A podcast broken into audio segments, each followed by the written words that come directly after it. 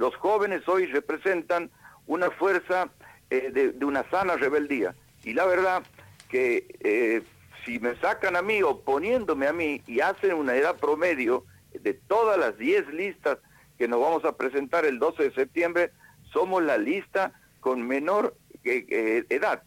Sinceramente me honran que me acompañen la expresidenta de la Juventud Radical a nivel nacional, Luciana Raché, y el actual presidente de la Juventud del PRO, Damián Orellana. Y en los cargos suplentes también van jóvenes, jóvenes que de alguna manera eh, vienen a representar, ya no digo la renovación ni el cambio necesario, sino vienen a representar lo que durante muchos años he soñado, que alguien siga esta huella, equivocada o acertada. Marcelo. Todo lo que eso significa.